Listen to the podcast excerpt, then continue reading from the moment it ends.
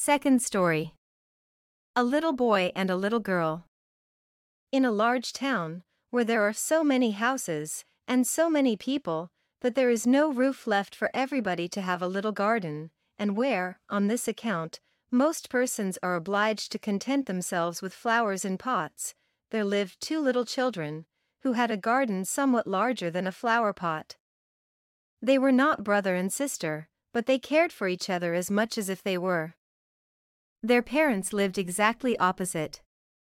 They inhabited two garrets, and where the roof of the one house joined that of the other, and the gutter ran along the extreme end of it, there was to each house a small window, one needed only to step over the gutter to get from one window to the other. The children's parents had large wooden boxes there, in which vegetables for the kitchen were planted, and little rose trees besides. There was a rose in each box, and they grew splendidly. They now thought of placing the boxes across the gutter, so that they nearly reached from one window to the other, and looked just like two walls of flowers. The tendrils of the peas hung down over the boxes, and the rose trees shot up long branches, twined round the windows, and then bent towards each other, it was almost like a triumphant arch of foliage and flowers.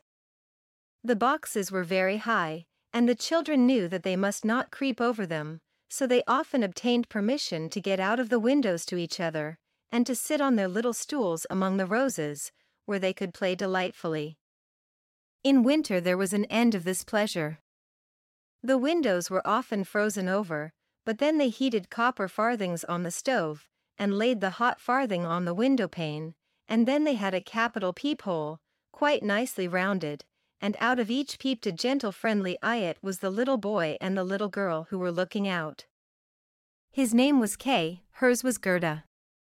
In summer, with one jump, they could get to each other, but in winter they were obliged first to go down the long stairs, and then up the long stairs again, and out of doors there was quite a snowstorm.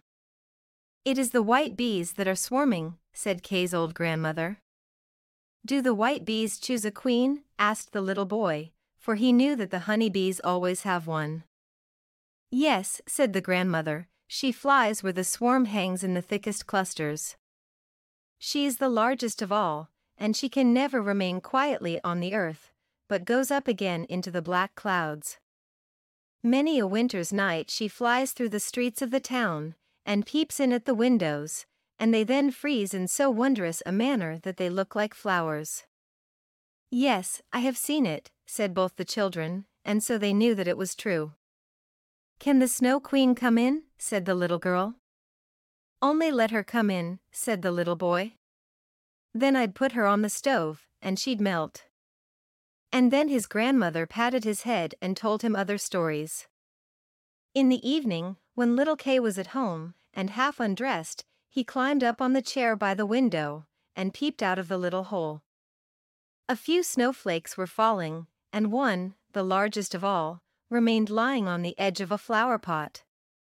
The flake of snow grew larger and larger, and at last it was like a young lady, dressed in the finest white gauze, made of a million little flakes like stars. She was so beautiful and delicate, but she was of ice, of dazzling, sparkling ice, yet she lived, her eyes gazed fixedly, like two stars, but there was neither quiet nor repose in them. She nodded towards the window, and beckoned with her hand. The little boy was frightened, and jumped down from the chair, it seemed to him as if, at the same moment, a large bird flew past the window. The next day it was a sharp frost and then the spring came, the sun shone, the green leaves appeared, the swallows built their nests, the windows were opened, and the little children again sat in their pretty garden, high up on the leads at the top of the house. That summer the roses flowered in unwonted beauty. The little girl had learned a hymn, in which there was something about roses, and then she thought of her own flowers, and she sang the verse to the little boy, who then sang it with her. The rose in the valley is blooming so sweet, and angels descend there the children to greet. And the children held each other by the hand, kissed the roses, looked up at the clear sunshine, and spoke as though they really saw angels there. What lovely summer days those were! How delightful to be out in the air, near the fresh rose bushes, that seem as if they would never finish blossoming. Kay and Gerda looked at the picture book full of beasts and of birds, and it was then the clock in the church tower was just striking five that Kay said, Oh. I feel such a sharp pain in my heart, and now something has got into my eye. The little girl put her arms around his neck. He winked his eyes, now there was nothing to be seen. I think it is out now, said he, but it was not.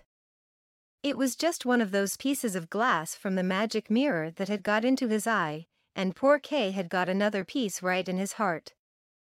It will soon become like ice. It did not hurt any longer, but there it was. What are you crying for? asked he. You look so ugly. There's nothing the matter with me. Ah, said he at once, that rose is cankered. And look, this one is quite crooked. After all, these roses are very ugly. They are just like the box they are planted in. And then he gave the box a good kick with his foot, and pulled both the roses up. What are you doing? cried the little girl, and as he perceived her fright, he pulled up another rose, got in at the window, and hastened off from dear little Gerda. Afterwards, when she brought her picture book, he asked, What horrid beasts have you there? And if his grandmother told them stories, he always interrupted her. Besides, if he could manage it, he would get behind her, put on her spectacles, and imitate her way of speaking. He copied all her ways, and then everybody laughed at him. He was soon able to imitate the gait and manner of everyone in the street. Everything that was peculiar and displeasing in them that Kay knew how to imitate, and at such times all the people said, the boy is certainly very clever. But it was the glass he had got in his eye, the glass that was sticking in his heart, which made him tease even little Gerda, whose whole soul was devoted to him. His games now were quite different to what they had formerly been, they were so very knowing. One winter's day, when the flakes of snow were flying about, he spread the skirts of his blue coat, and caught the snow as it fell. Look through this glass, Gerda, said he. And every flake seemed larger, and appeared like a magnificent flower, or beautiful star, it was splendid to look at. Look, how clever, said Kay. That's much more interesting than real flowers. They are as exact as possible, there is not a fault in them, if they did not melt. It was not long after this, that Kay came one day with large gloves on, and his little sledge at his back, and bawled right into Gerda's ears, I have permission to go out into the square where the others are playing, and off he was in a moment.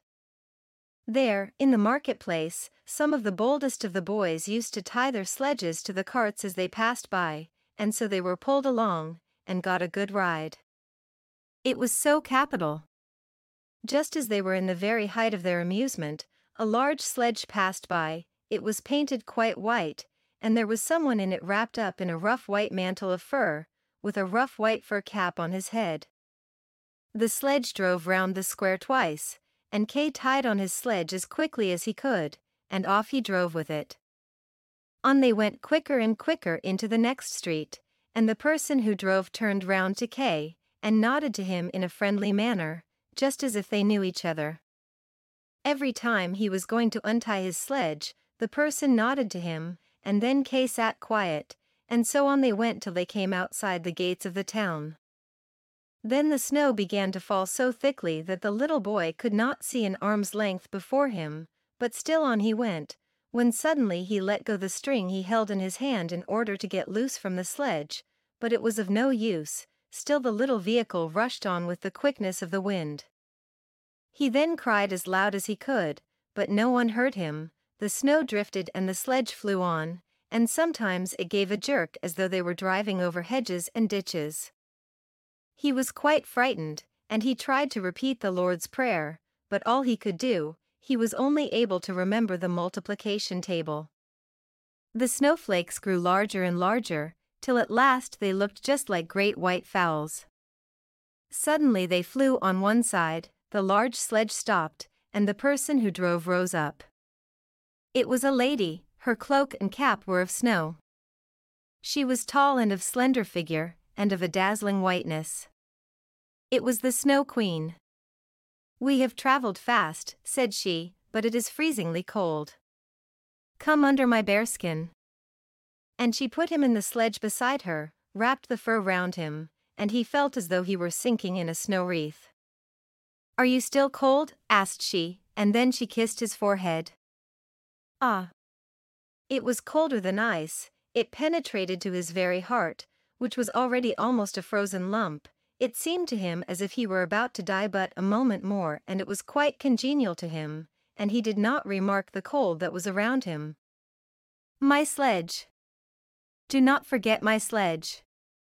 It was the first thing he thought of. It was there tied to one of the white chickens, who flew along with it on his back behind the large sledge. The Snow Queen kissed Kay once more, and then he forgot little Gerda, grandmother, and all whom he had left at his home. Now you will have no more kisses, said she, or else I should kiss you to death. Kay looked at her.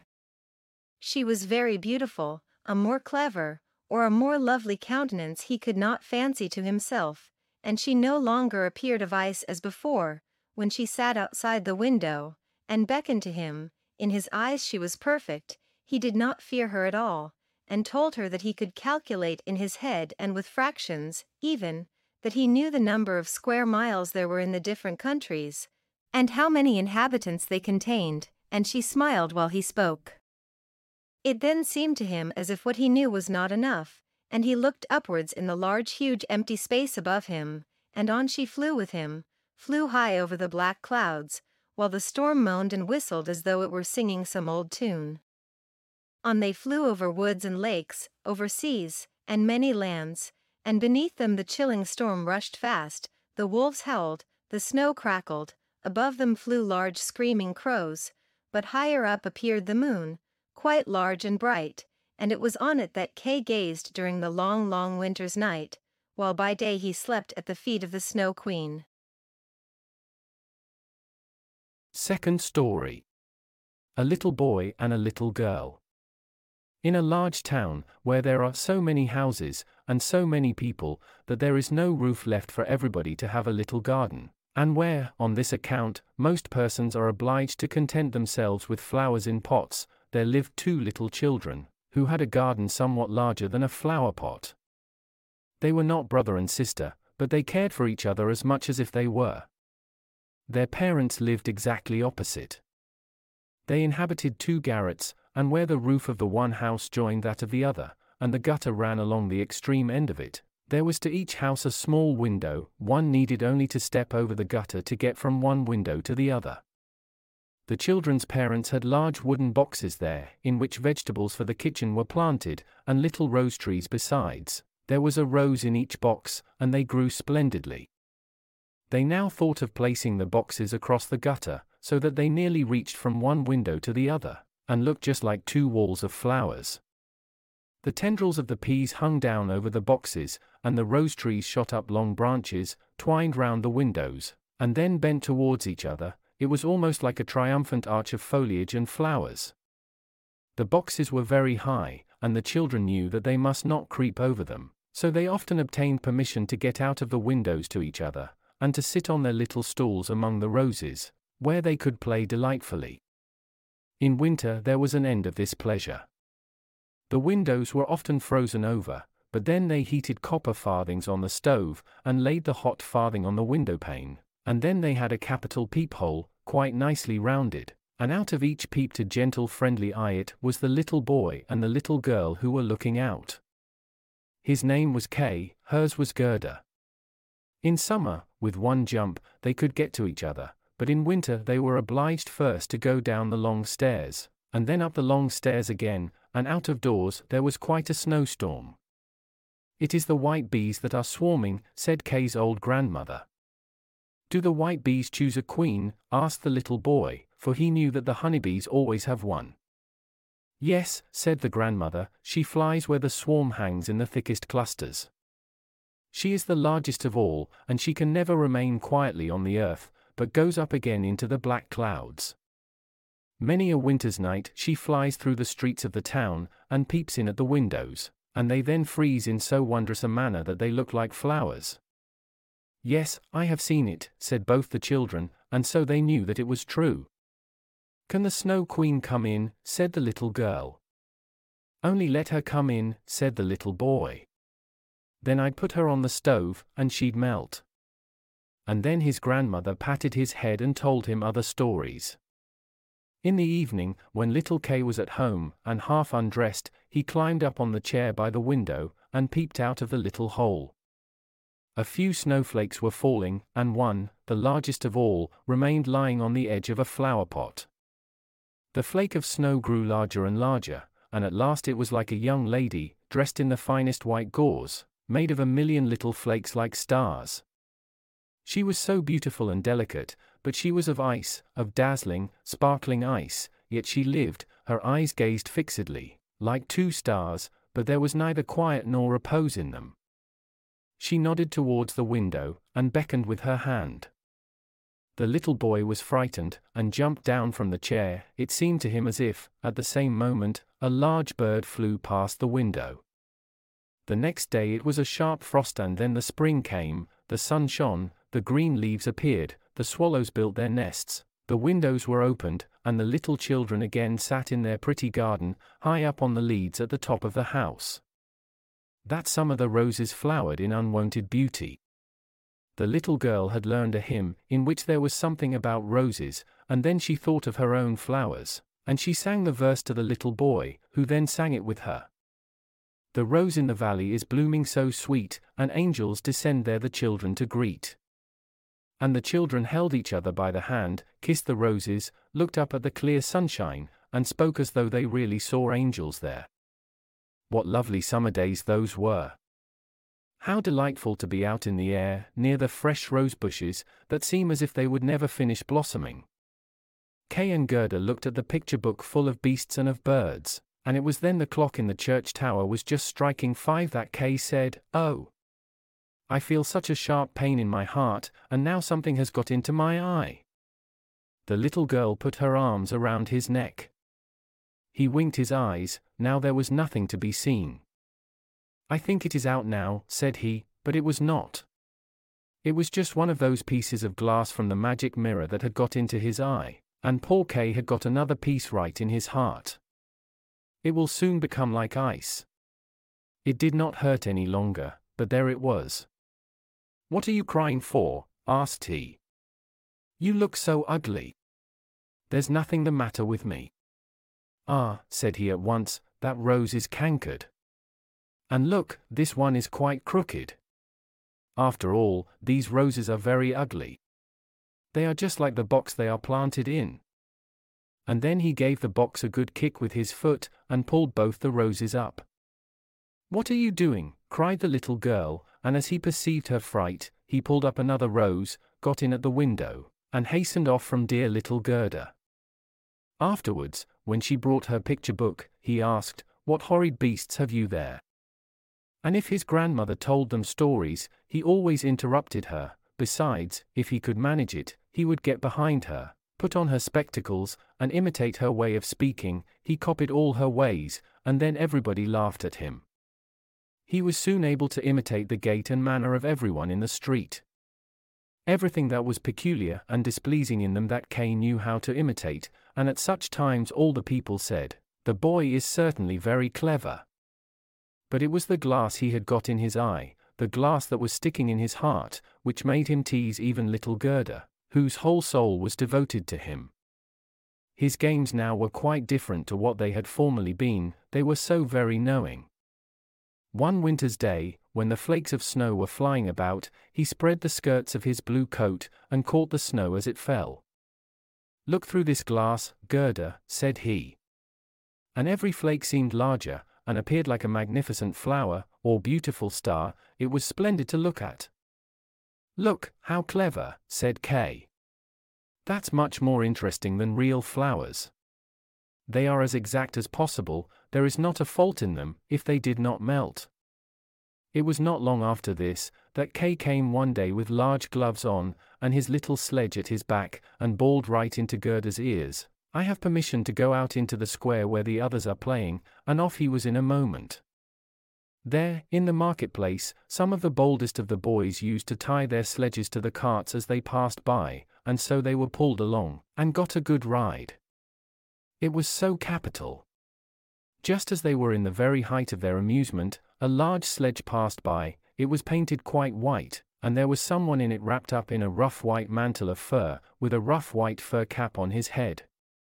The sledge drove round the square twice, and Kay tied on his sledge as quickly as he could, and off he drove with it. On they went quicker and quicker into the next street, and the person who drove turned round to Kay, and nodded to him in a friendly manner, just as if they knew each other. Every time he was going to untie his sledge, the person nodded to him, and then Kay sat quiet, and so on they went till they came outside the gates of the town. Then the snow began to fall so thickly that the little boy could not see an arm's length before him, but still on he went, when suddenly he let go the string he held in his hand in order to get loose from the sledge, but it was of no use, still the little vehicle rushed on with the quickness of the wind. He then cried as loud as he could, but no one heard him, the snow drifted and the sledge flew on, and sometimes it gave a jerk as though they were driving over hedges and ditches.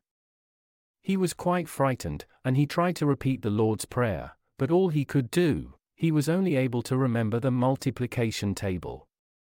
The snowflakes grew larger and larger, till at last they looked just like great white fowls. Suddenly they flew on one side, the large sledge stopped, and the person who drove rose up. It was a lady, her cloak and cap were of snow. She was tall and of slender figure, and of a dazzling whiteness. It was the Snow Queen. We have travelled fast, said she, but it is freezingly cold. Come under my bearskin. And she put him in the sledge beside her, wrapped the fur round him, and he felt as though he were sinking in a snow wreath. Are you still cold? asked she, and then she kissed his forehead.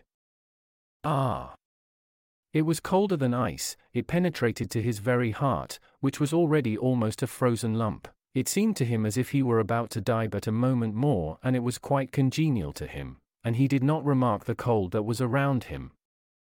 My sledge. Do not forget my sledge. It was the first thing he thought of. It was there tied to one of the white chickens, who flew along with it on his back behind the large sledge. The Snow Queen kissed Kay once more, and then he forgot little Gerda, grandmother, and all whom he had left at his home. Now you will have no more kisses, said she, or else I should kiss you to death. Kay looked at her. She was very beautiful, a more clever, or a more lovely countenance he could not fancy to himself, and she no longer appeared of ice as before, when she sat outside the window, and beckoned to him, in his eyes she was perfect. He did not fear her at all, and told her that he could calculate in his head and with fractions, even, that he knew the number of square miles there were in the different countries, and how many inhabitants they contained, and she smiled while he spoke. It then seemed to him as if what he knew was not enough, and he looked upwards in the large huge empty space above him, and on she flew with him, flew high over the black clouds, while the storm moaned and whistled as though it were singing some old tune. On they flew over woods and lakes, over seas, and many lands, and beneath them the chilling storm rushed fast, the wolves howled, the snow crackled, above them flew large screaming crows, but higher up appeared the moon, quite large and bright, and it was on it that Kay gazed during the long, long winter's night, while by day he slept at the feet of the Snow Queen.